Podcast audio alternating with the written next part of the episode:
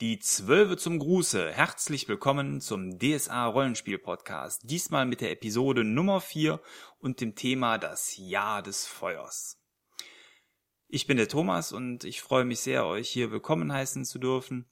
Ihr habt auch die letzten Podcasts fleißig weiter heruntergeladen. Das freut mich sehr und äh, auch an dieser Stelle nochmal ein Dankeschön an Andurion für die Unterstützung dass ihr so nett auf den Podcast aufmerksam gemacht habt. Das merkt man immer sofort sehr gut in den Downloadzahlen. Das ist sehr schön. Ich habe mich auch sehr über die Rückmeldungen zum letzten Podcast gefreut. Insbesondere gab es ähm, eine Rückmeldung dann auch mit konkreten Themenwünschen. Da würde mich auch mal interessieren, ob euch die Themen ebenfalls so in der Masse interessieren würden. Ein Thema war der Novadi oder die Kultur der Novadis, ähm, einmal generell, aber auch als Spielercharakter und dann auch das Thema Elfen mit dem gleichen Wunsch Kultur, aber auch am Spieltisch. Insbesondere das Elfenthema finde ich selber auch sehr interessant, weil ich Elfen aus äh, Meister- und Spielleitersicht ein sehr schönes Thema finde, insbesondere nach der Filiasson-Saga damals hat mich das äh, sehr interessiert und angefixt, aber ähm, mein Wissen zu dem Thema ist dann aktuell eher ähm, allgemein bis oberflächlich, weil ich selber bisher noch keinen Elfen gespielt habe. Ich habe Elfen schon am Spieltisch erleben dürfen, und auch Halbelfen. Und ich muss selber, um da vielleicht mal ganz grob was zu dem Thema zu sagen, äh, meine Meinung kundtun. Ich finde Elfen am Spieltisch in Spielerhand schwierig.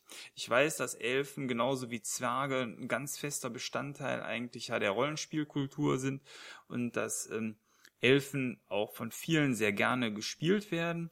Aber ich habe bisher eigentlich äh, bisher selten Elfen gesehen oder eigentlich so wirklich noch gar nicht, wo ich sagen würde, am Spieltisch haben die die Elfen so rübergebracht, wie ich mir Elfen vorstelle.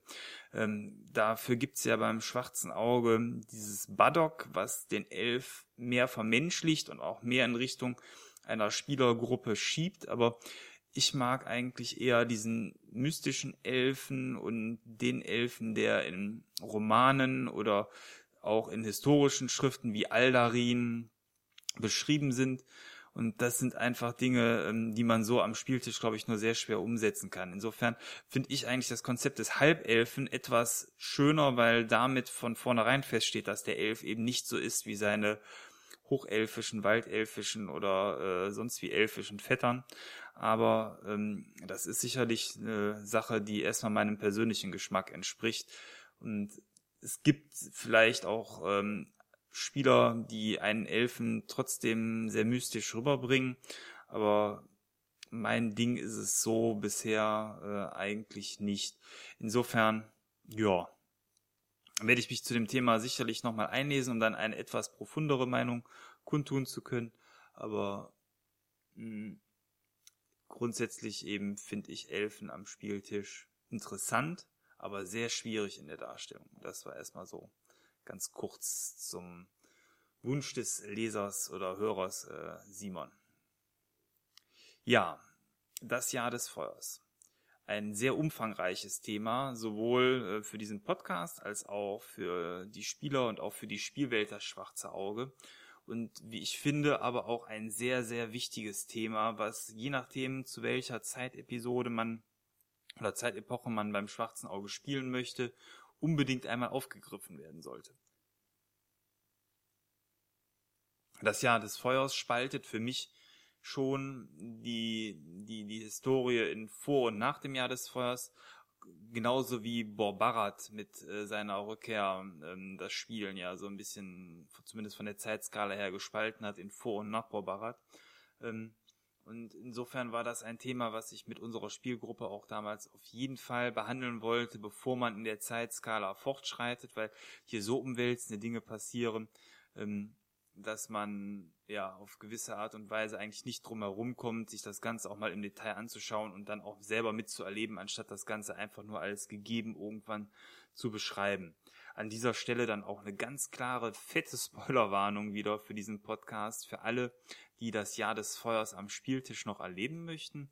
Denn ähm, ich werde auf jeden Fall gleich zu den Abenteuern vieles sagen, äh, zur Vorbereitung der Abenteuer. aber auch zu dem, was in dieser Zeit passiert. Insofern, wer schon danach spielt, kann ungestört wahrscheinlich weiterhören, aber alle, die selber das Jahr des Feuers noch erleben möchten, äh, ja, dürfen sich an dieser Stelle freundlich verabschieden. Hm, das Jahr des Feuers ist in der Community sehr unterschiedlich aufgenommen worden und hat eigentlich auch keinen allzu guten Ruf, zumindest wenn man so in die Foren hineinschaut. Bei mir persönlich ist es anders. Bei mir hat das Jahr des Feuers einen sehr hohen Stellenwert und ich glaube auch bei uns in der Spielgruppe ist durch ähm, das Jahr des Feuers sehr viel Spielfreude entstanden und die Kampagne ist sehr positiv aufgenommen worden. Ähm, welche Kampagnen habe ich zum Vergleich schon geleitet? Also ich habe äh, damals ähm, vor Urzeiten die Orkland-Trilogie ähm, mehrfach geleitet. Ich habe Filiasson einmal gespielt und einmal geleitet. Die Filiasson-Saga. Ähm, die G7 habe ich äh, so anderthalb Mal geleitet und Simjala ebenfalls.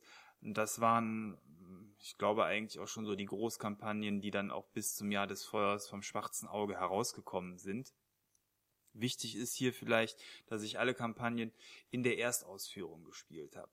Und Erstausführung, damit meine ich eben gerade auch bei der G7 nicht die stark überarbeitete, später erschienene Schuber oder sogar diese Jubiläumsausgabe, sondern eben die ersten Rohhefte, die damals noch von Schmidt-Spiele herausgekommen sind. Und insofern äh, muss ich sagen, dass ich das Jahr des Feuers eigentlich als die stärkste aller Kampagnen empfunden habe, zumindest in der Art und Weise, wie sie für den Spieler oder für den Spielleiter herausgekommen ist, also publiziert worden ist und auch was so als Vorbereitungsmaterial und ähm, an Durchdachtheit in dieses Spiel hereingeflossen ist. Da werden jetzt bestimmt einige lachen, weil es auch ganz dicke Makel gibt, aber trotzdem, also gerade die G7, die ja für viele als absolutes Kernelement des schwarzen Auges angesehen wird, ist es so, dass ich finde, dass in der Erstveröffentlichung die G7, obwohl die uns richtig viel Spaß gemacht hat und auch lange ja begleitet hat, aber aus Veröffentlichungssicht war das ja ein Desaster. Also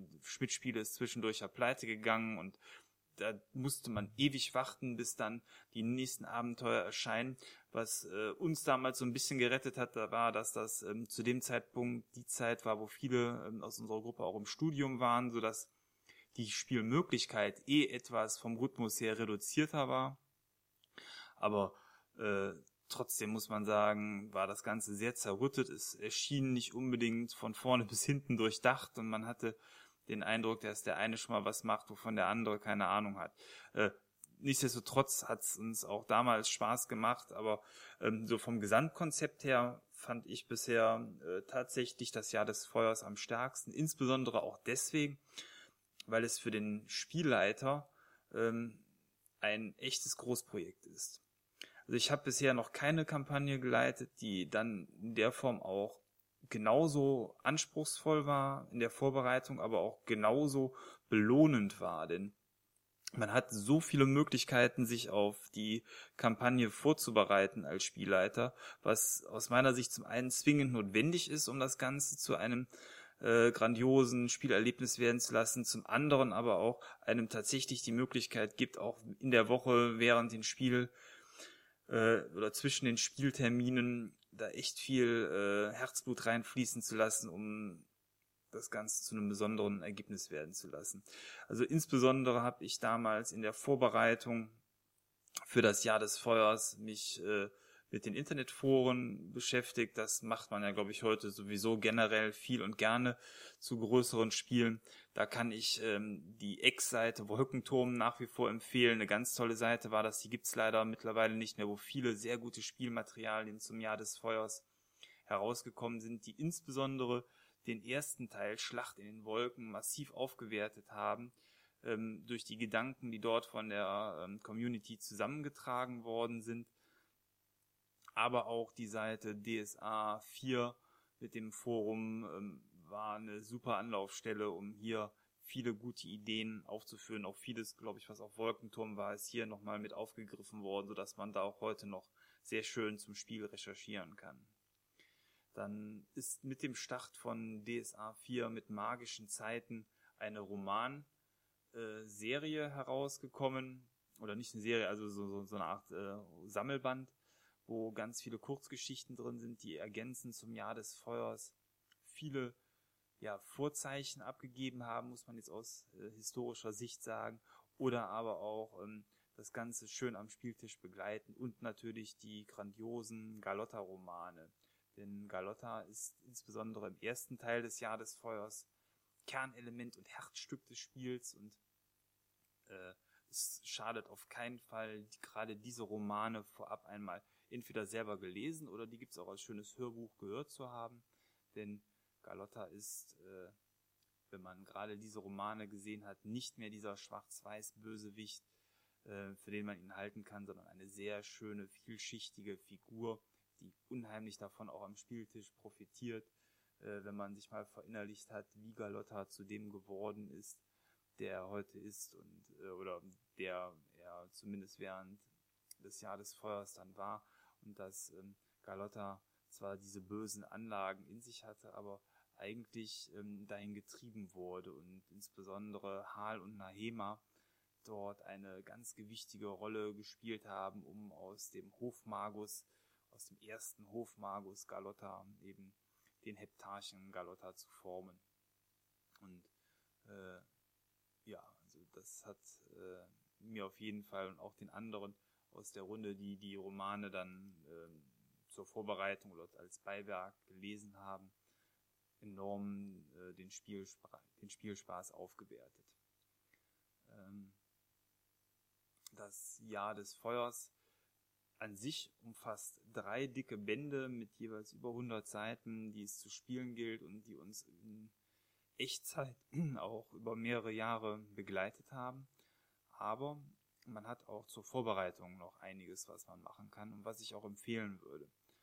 Ähm, je nachdem, was die Helden vorab schon gespielt haben, die ins Jahr des Feuers einsteigen. Und das Jahr des Feuers ist durchaus ein Spiel für hochstufige Helden. Leider ist das in den Abenteuern nicht ganz ähm, konsequent durchdacht, welche Art von Gruppe man dort ins Rennen schicken sollte.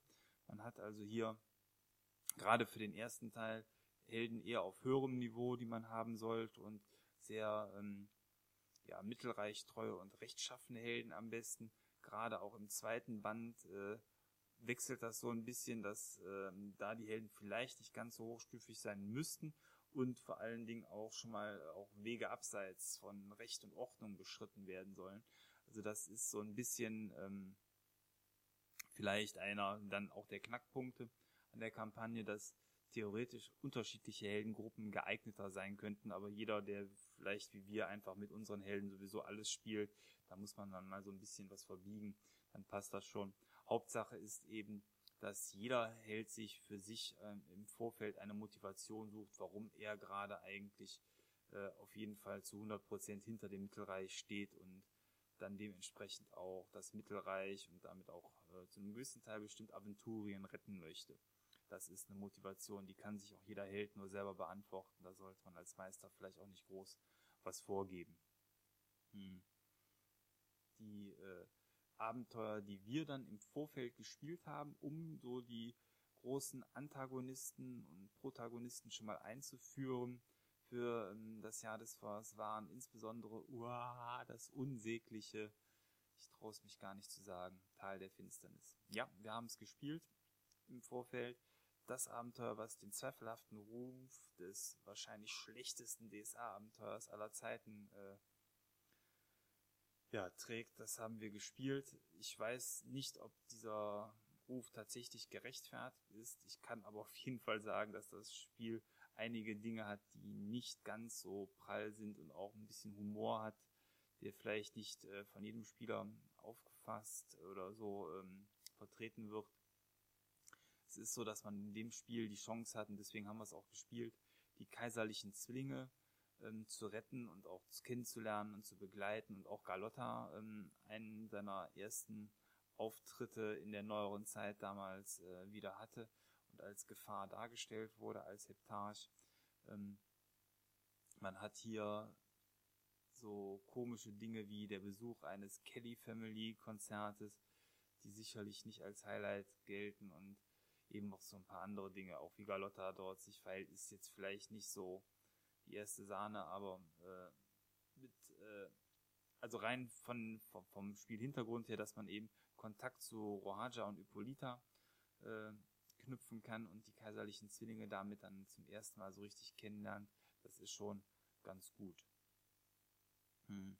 Ein Spiel, was ich deutlich mehr empfehlen kann, was man im Gegensatz zum Teil der Finsternis für mein Empfinden auf jeden Fall vorspielen sollte, ist die Stadt der tausend Augen. Das ist ein Abenteuer, was ähm, die erste handfeste Bedrohung Galottas gegenüber Gareth darstellt.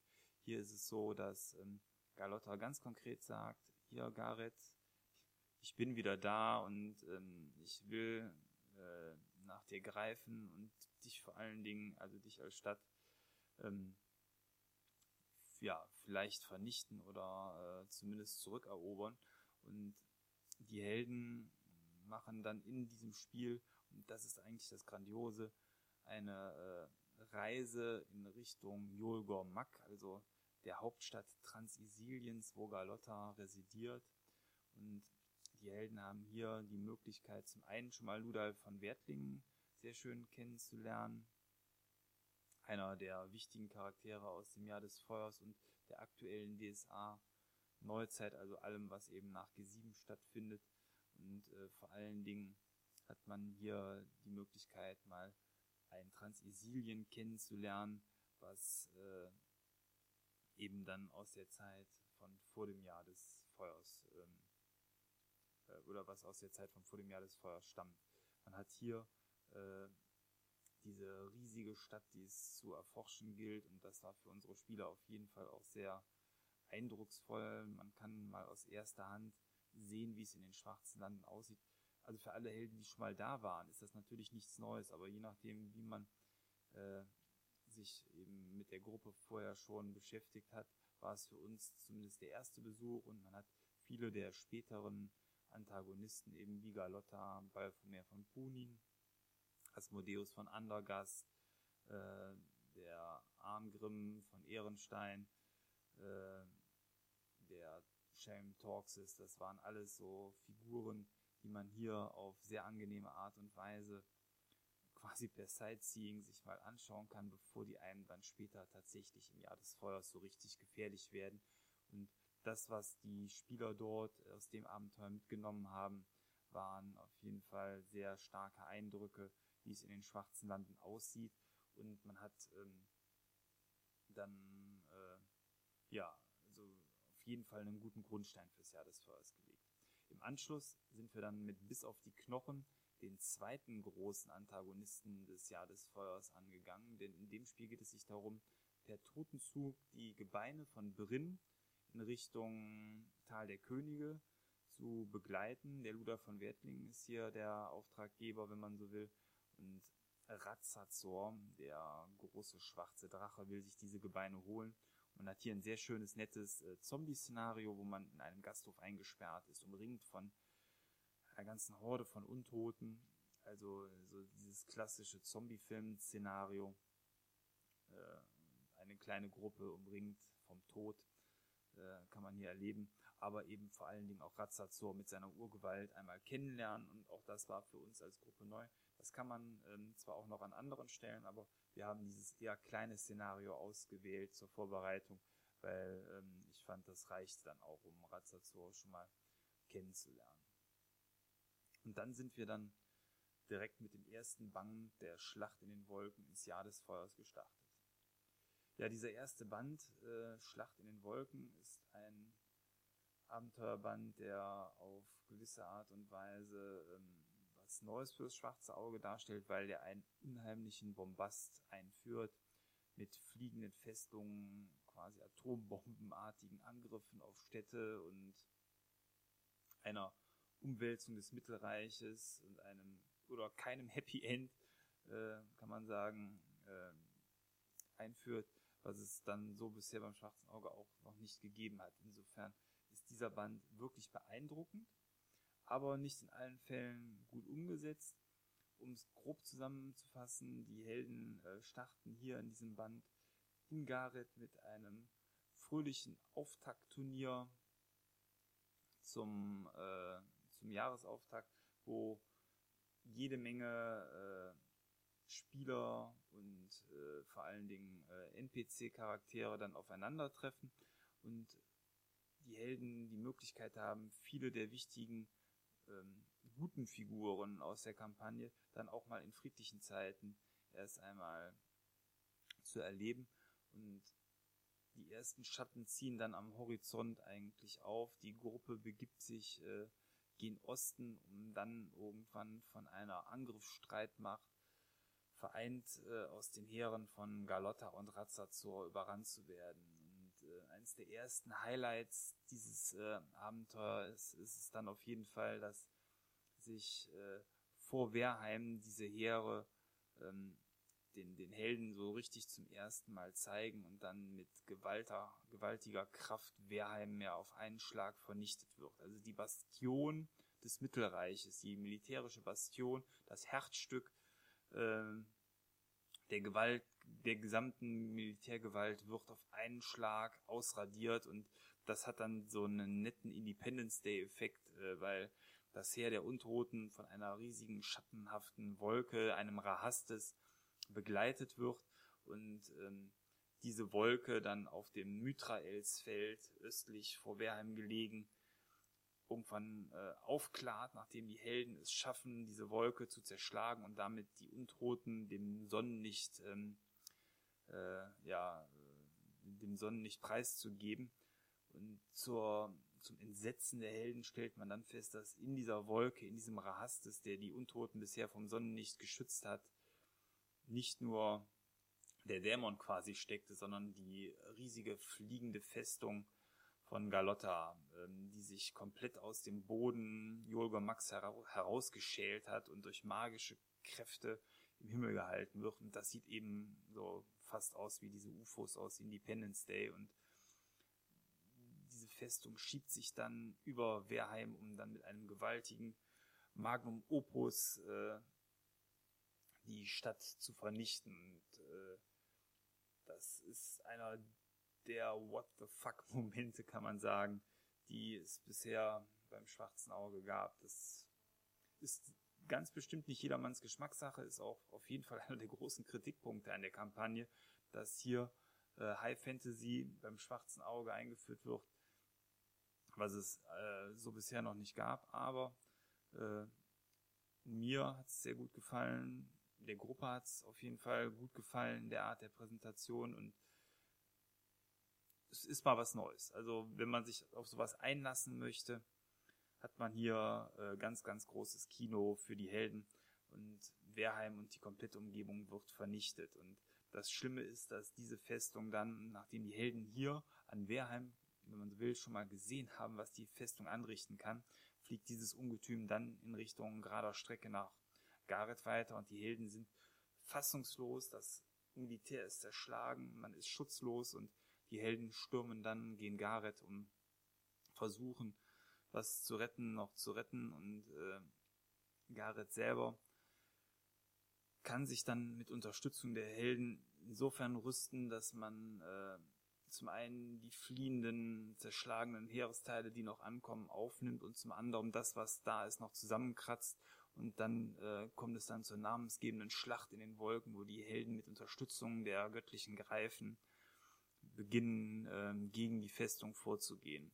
Und ähm, wie wir heute ja wissen, jeder, der in der aktuellen Zeit spielt, gelingt das nur teilweise, denn diese riesige fliegende Festung kracht am Ende gewaltig auf Gareth äh, nieder. Die Helden schaffen es zwar die Vernichtung Gareths mit diesem Todesstrahl, mit diesem Magnum Opus ähm, zu, zu verhindern, aber was man nicht verhindern kann, ist, dass Gareth zu großen Teilen zerstört wird und vor allen Dingen diese riesige fliegende Festung aus purem dämonischen Unmetall mitten auf ähm, Gareth runterkracht und vor allen Dingen Neu-Gareth komplett zerstört, kann man sagen.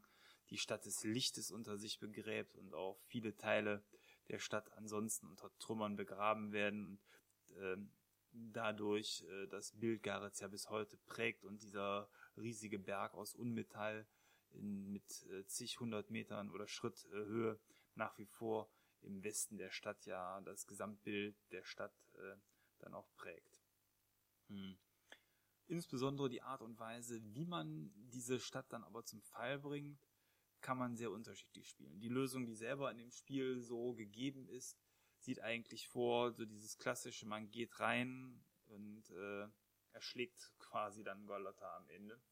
Das äh, kann man machen, ist aber nicht irgendwie mein Geschmack gewesen und insbesondere ähm, auch, glaube ich, nicht unbedingt der Geschmack, Geschmack der gesamten Community, weil es da doch sehr schöne Überarbeitungen gibt. Insbesondere gibt es eine ähm, Überarbeitung, wie man, und das finde ich deutlich äh, stimmungsvoller, Galotta dann in einem Wortduell, wenn man so will, äh, bezwingt, indem man die Zweifel in ihm hervorholt und äh, also die Zweifel, die irgendwo tief in ihm nagen, weil immer noch ein guter Kern in ihm ist und dann Galotta eigentlich durch Blackaratz getötet wird.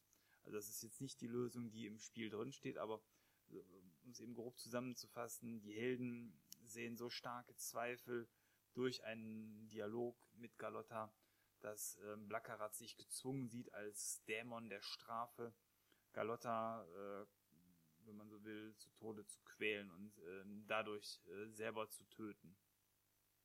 Die Lösung haben wir für unsere Gruppe gewählt und ähm, damit hat man also ein sehr schönes Ende, wo man sich dann auch nochmal ausgiebig mit Galotta in der fliegenden Festung beschäftigen kann.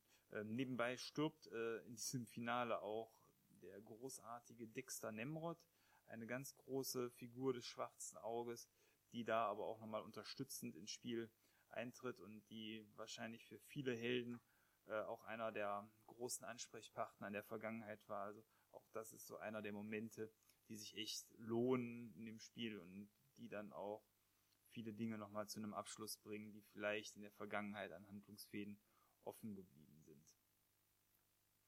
Äh, ja, damit ist der erste Band dann auch beendet. Das Mittelreich liegt in Trümmern und soll dann im Band aus der Asche, aus der Asche dann auch wieder auferstehen. Dieser Band aus der Asche ist insofern anders als die anderen Bände, wenn man hier ähm, wieder einen ganzen Schritt zurückfährt. Also all das, was an großen Bombast und Schlachten stattgefunden hat, beruhigt sich hier erstmal wieder. Fand ich ganz angenehm, wobei man auch sagen muss, dass dieser Band damit so ein bisschen nicht nur das Tempo herausnimmt, sondern auch den Fokus anders legt und damit auch von vielen Gruppen sehr kritisch gesehen wurde. Hm was mir sehr gut gefallen hat an dem Band, um das vielleicht erstmal vorwegzunehmen, war, dass man hier in diesem Band äh, eigentlich sehr schön miterleben kann, was auf politischer Ebene passiert, was ähm, mit dem Mittelreich passiert, nachdem dieser Angriff stattgefunden hat und dass es eben nicht nur große Schlachten gibt, sondern auch, dass man das äh, gemeine Volk irgendwo kennenlernt und auch sieht, wie diese Katastrophe im Rest des Reiches aufgenommen wird. Also das äh, ist kleines Kino, es ist kein großes Kino, aber es bereichert atmosphärisch das Spiel sehr schön. Was ich etwas schade fand, war, dass ähm, hier auch viele Dinge im Verlauf dieses Abenteuers gemacht werden, die nicht unbedingt ähm, die Story wirklich voranbringen. Also das, also man könnte hier an einigen Stellen streichen. Wir haben es beim Spiel nicht gemacht. Wir haben es vollkommen ausgekostet, was es zu bieten gibt, allein um irgendwo auch nochmal vom Tempo her einen Schritt zurückzuschalten und sich die Zeit zu nehmen, das Mittelreich dann auch in der Breite zu erleben. Aber man könnte ganz böse sagen, man könnte diesen zweiten Band vielleicht sogar größtenteils herauskürzen und nur auf das Essentielle zurückbeschränken, nämlich dass es darum geht, dass die Helden feststellen, dass es eine Möglichkeit gibt, Razazor der nämlich am Ende dann äh, der Schlacht von in den Wolken gesagt hat, dass er in einem Jahr wiederkommt. Also Galotta, um es nochmal äh, kurz zusammenzufassen, war ja dann am Ende des ersten Bandes als Hauptbösewicht geschlagen, aber Razazor ist noch da als zweiter großer Heptarch und Heerführer und der sagt, ich bin zwar jetzt geschwächt, aber ich komme in einem Jahr wieder und ihr habt ein Jahr Zeit, äh, also das sagt er natürlich nicht, aber das ist für die Spieler eben der Schluss daraus, man hat ein Jahr Zeit, sich so zu rüsten, dass man vielleicht etwas gegen Galotta, äh, gegen Razazor machen kann. Und äh, Dreh- und Angelpunkt ist hier der Stab des Vergessens, eine Waffe, die auch schon bei der Schlacht in den Wolken ähm, zum Einsatz gekommen ist, um Razazor eben zu zurückzuschlagen. Nur dieser Stab des Vergessens ist dann erstmal kaputt gegangen, um es profan zu sagen.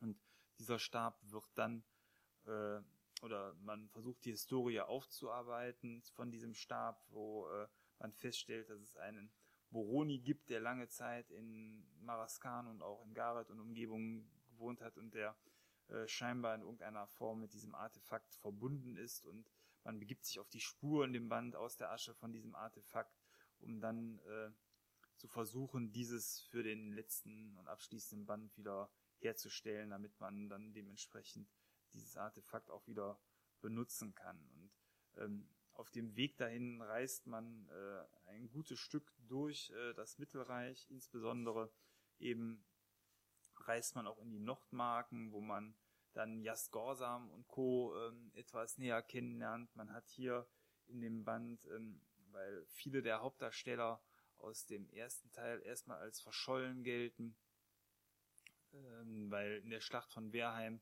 unter anderem eben Emer und auch Rohaja erstmal aus dem Reich verschwunden sind, was das Reich sehr führungslos macht. Also die Verzweiflung im Reich ist vor allen Dingen groß, aber auch bei den Helden, weil derjenige, der sich vorher nicht gespoilert hat, dann auch nicht weiß, wie kann es weitergehen. Und damit ähm, eigentlich erstmal der äh, der, äh, der äh, bisher nicht genannte Thronfolger, weil eigentlich Rohaja stand ja als Thronfolgerin fest, aber der Bruder Hal, der ist ja quasi wie sein Vater, dann eine größere Rolle spielt und äh, damit dann auch äh, für die Helden erstmal als möglicher Thronnachfolger gilt und man versucht eigentlich dafür zu sorgen, dass nicht das Gorsam, der ebenfalls seine Fühler nach der Macht ausstreckt, ähm, ein, ja, das Reich übernimmt, sondern man versucht eigentlich das Ganze innerhalb der Familie von Gareth zu halten und das äh,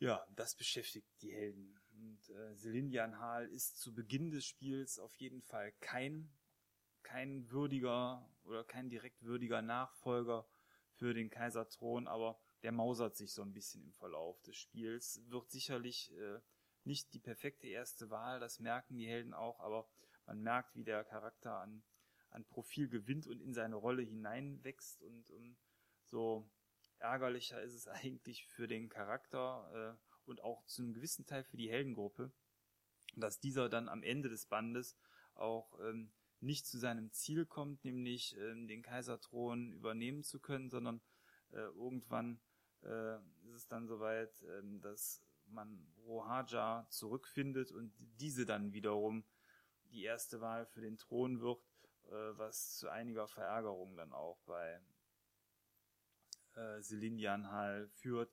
Aber das ist auch erstmal Bestandteil dann ähm, des dritten Bandes. Da habe ich jetzt ein bisschen vorausgegriffen. Aber erstmal äh, machen die Helden auf Gutfreund mit äh, Selindian Hall und äh, gründen vor allen Dingen ein äh, besonderes Bündnis, nämlich das Bündnis von äh, Greif und Fuchs.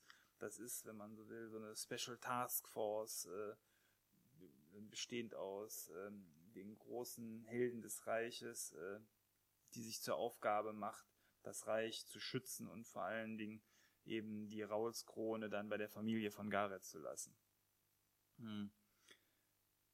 Die Helden selber irren eben reichlich in diesem Band äh, durchs Mittelreich hindurch und äh, man kann Galottas Turm sich nochmal anschauen. Galottas Turm ist äh, der Turm, der in Ellenwiener steht, wo er also auch noch zu guten Zeiten eigentlich gewohnt hat. Das ist ganz interessant, um da diesen Galotta-Part nochmal so ein bisschen zu beenden und aufzuräumen. Und ähm, ansonsten, ja, geraten die Helden mitten in den Unabhängigkeitskrieg ähm, von Albernia und kriegen äh, mit, wie das Reich Stück für Stück eigentlich politisch verfällt und jeder, der meint, was zu sagen zu haben, ähm, ja jetzt in der Schwächephase versucht, seine Schäflein ins Trockene zu bringen und irgendwo äh, ja möglichst viel vom großen Kuchen für sich abzubekommen.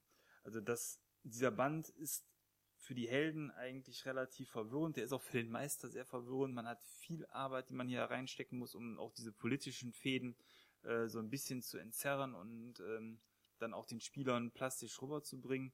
Aber es macht trotzdem Spaß, wenn man Gruppen hat, die politisch ein wenig interessiert sind und die mitbekommen wollen, was im Reich abgeht.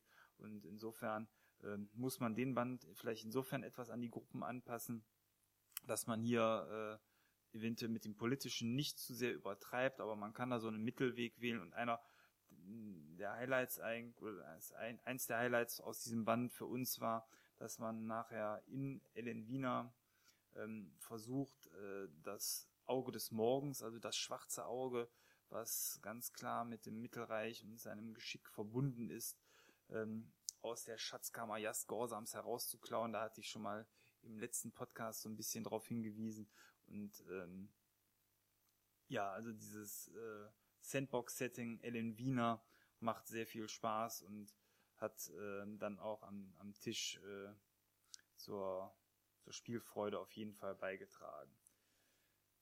Ja, das soll's eigentlich dann auch zum Band aus der Asche erstmal gewesen sein. Kommen wir jetzt noch zum abschließenden Band, die Rückkehr des Kaisers. Ähm, der Name selber ist schon sehr geil gewählt, weil Rückkehr des Kaisers kann vieles bedeuten. Man hat ja zum einen in dem Band ähm, eben die Rückkehr des Kaiserdrachen Razazors, mit dem gerechnet wird. Man hat ähm, die Rückkehr von Rohaja und damit eben der zukünftigen Kaiserin. Dann einer der absoluten Knaller der jüngeren Geschichte ist, dass Rabenmund in diesem Band zurückkehrt, also der Usurpator, der gefallene Kaiser und damit eben aber auch ein Kaiser, der zurückkehrt.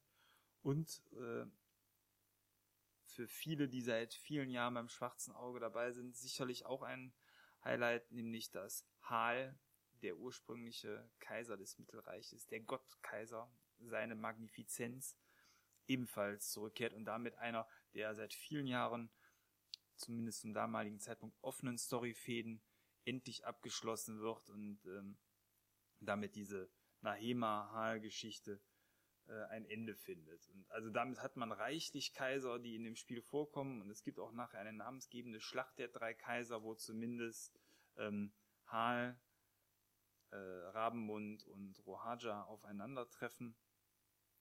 Also das äh, sind so, wenn man so will, ein paar der tollen Momente dieses Abenteuers, aber am Anfang beschäftigt man sich erstmal damit, Rohaja zurückzuholen, zu finden.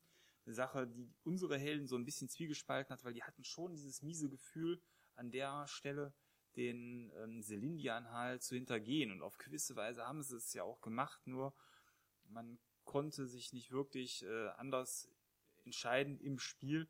Und auf der anderen Seite ähm, war es natürlich so, in dem Moment, wo man erfahren hat, dass Rohaja noch lebte, der Thron ist ja nun mal ihr versprochen gewesen. Und da haben sich die Helden dann, genauso wie vorher, wo sie sich für Selinjan äh, entschieden haben, dann auch wieder für die Familie von Gareth entschieden und dann damit dann für Rohaja.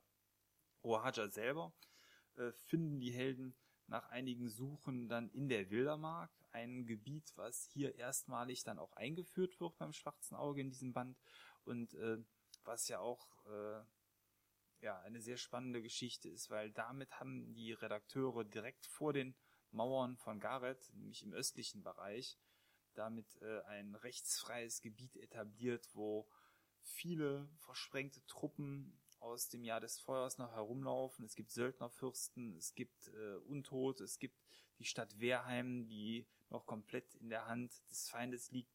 Also man begibt sich hier in ein sehr zerrüttetes Land, was vielleicht vielen Spielern aus der Vergangenheit noch bekannt ist, aber was jetzt so in der Form ähm, eben komplett anders sich verhält. Und ähm, die Helden können hier auf sehr schöne Art und Weise, wenn sie es nicht schon aus der Vergangenheit kennen, mal das nähere Umfeld äh, von Gareth kennenlernen und ähm, diese ganzen Städte, die hier liegen, wie äh, ich sag mal Hardstein, Rommelis, äh, was haben wir hier noch, Binsböckel, äh, Gallis, ja, insbesondere natürlich Gallis, äh, Ranka Liritena, ein sehr schöner Name, äh, Ochsenried, äh, Bohlenburg, da muss ich immer an den guten Dieter denken.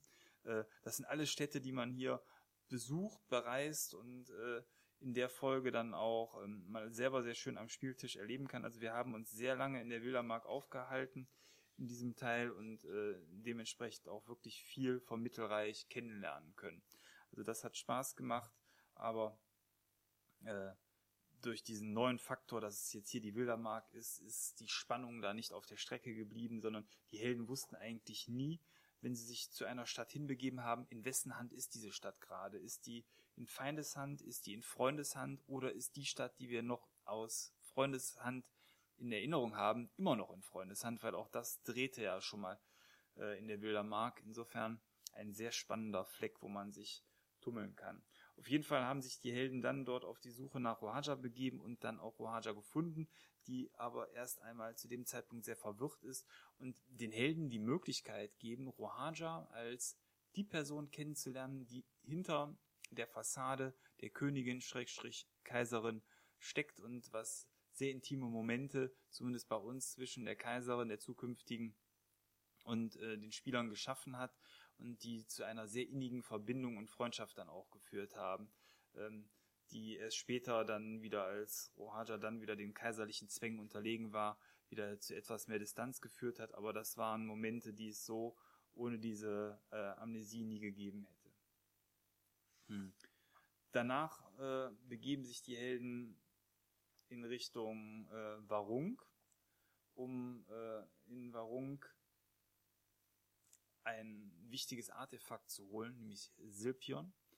Äh, Silpion, das Kaiserschwert.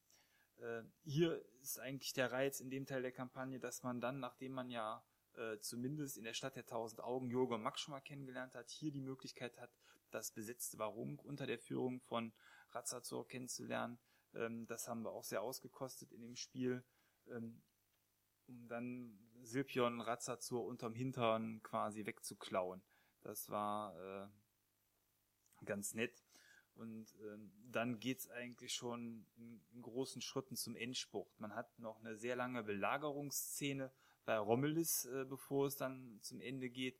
In, in Rommelis ist es so, dass die Helden hier ein sehr schönes Wintersetting haben, wo man bei Eisfrost und Schnee ein, eine Belagerungsschlacht kennenlernen kann gegen ein äh, Söldnerheer.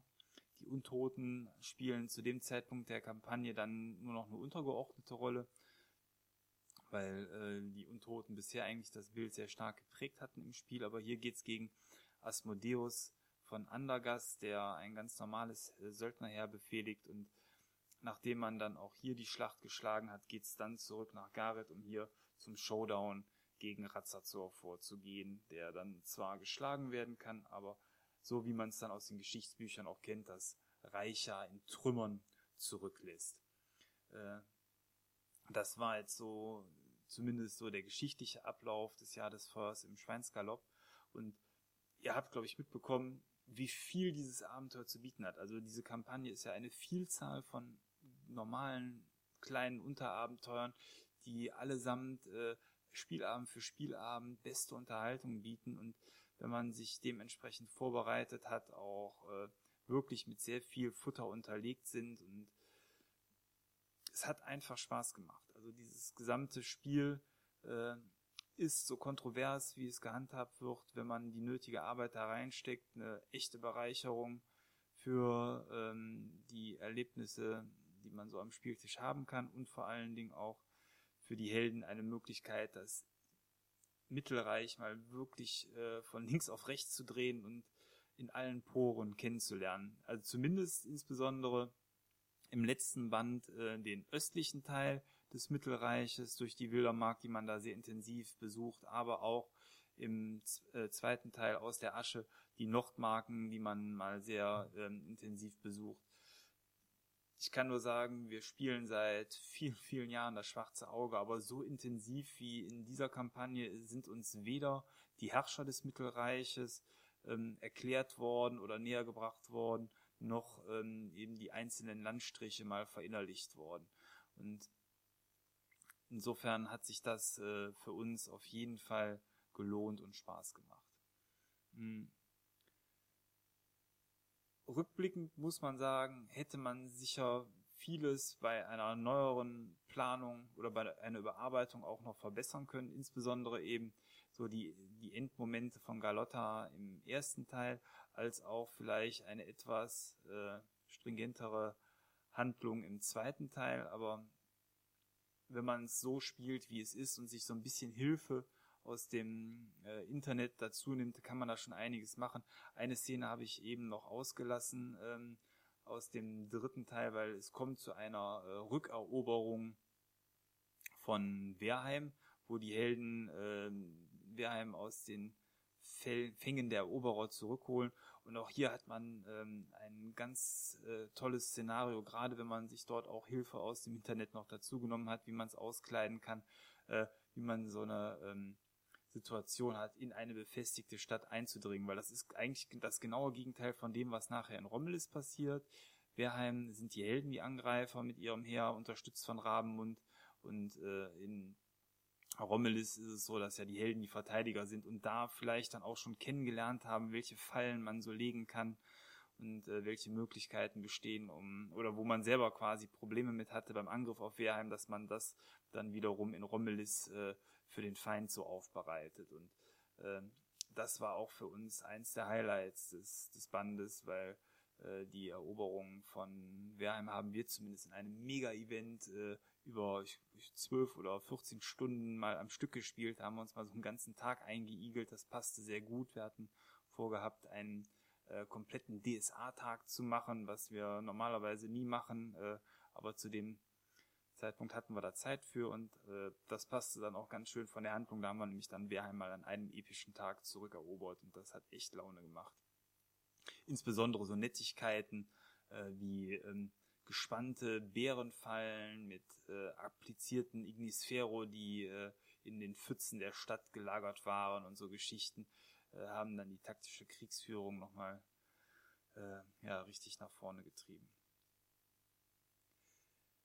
Ja, das Jahr des Feuers war damit für uns auf jeden Fall die äh, wichtigste Erfahrung der letzten Jahre. Eine Erfahrung, die das Gesicht von Aventurien für uns verändert hat und die uns jetzt den Weg äh, in die Zeit nach dem Jahr des Feuers geebnet haben. Insbesondere damit dann auch für die ähm, Splitterdämmerung, denn das hatte ich eingangs schon gesagt, ich bin der Meinung, dass man dieses Jahr des Feuers mit allen Veränderungen nicht einfach nur in einer Erzählung hätte abtun sollen, sondern dass man es dann am Spieltisch auch dementsprechend erlebt hat.